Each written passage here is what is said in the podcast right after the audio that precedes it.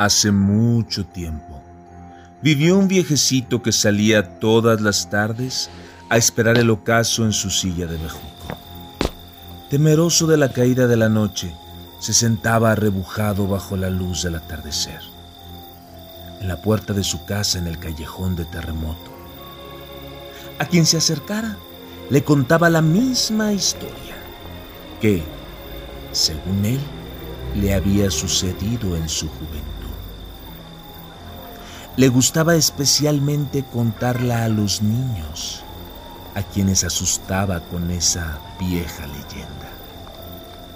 Se trataba de Florentino Montenegro, que había sido gambusino y barretero de la mina de San Juan de Rayas.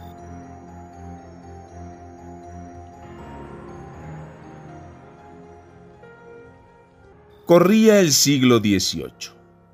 Florentino era muy parrandero.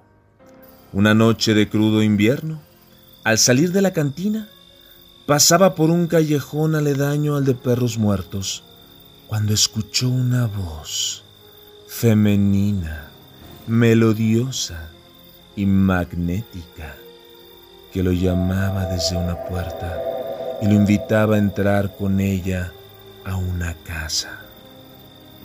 Una vez que sus ojos se acostumbraron a la penumbra, distinguió el rostro y la silueta de la mujer.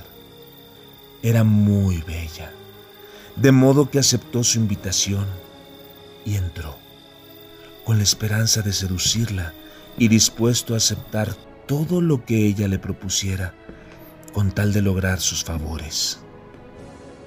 Una vez dentro de la habitación, ella le dio a beber un extraño brebaje, espeso y turbio. Florentino apenas tuvo tiempo de observar el lugar. En el fondo, en la esquina del cuarto, se anunciaban unas escaleras, la entrada a un cuarto subterráneo del que salían un resplandor y un vapor misterioso. La bella mujer le hizo saber que accedería a sus galanteos solo si la seguía al interior de ese sótano. Descendieron juntos por las escaleras interminables. Más tarde, Florentino contó que le pareció bajar durante horas y que, conforme descendía, se acentuaba el calor, el resplandor que lo cegaba y una bruma negra y espesa. Al llegar al fondo, el minero se encontró con un sitio espeluznante que continuamente cambiaba. Al principio le pareció ver que de las paredes se desprendía lava ardiente, pero de pronto ya eran muros infectos en los que había hombres encadenados con grilletes y algunas osamentas. Florentino y su hermosa acompañante pasaron por un largo y tenebroso pasillo en el que había dispuestos en corredor un sinfín de cadáveres secos como momias.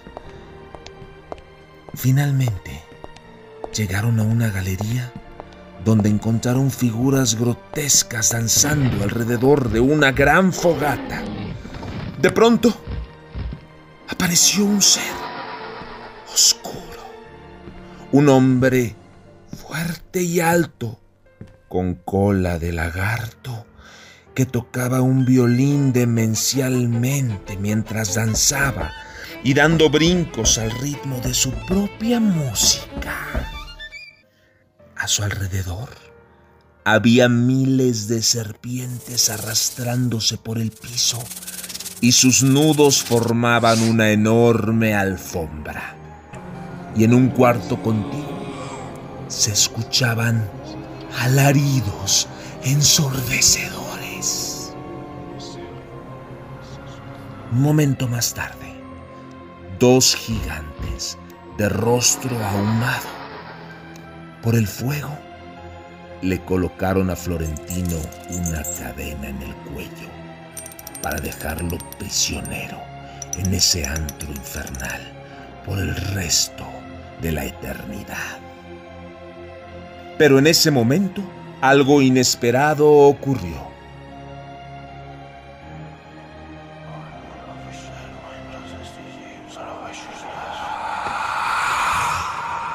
¿Quieres saber el final de esta historia? ¿Te atreves a leerla? Historias escalofriantes, románticas, sangrientas, fantasmales, son las que encontrarás en el volumen Guanajuato, sus leyendas. Una edición del Museo Iconográfico del Quijote. Selección y adaptación de Ángela Piedad con ilustraciones de Luciano Trigos. Puedes encontrarla en la librería del museo y en librerías de prestigio en todo el país. En su compra, contribuyes a la conservación y difusión de las artes y la cultura.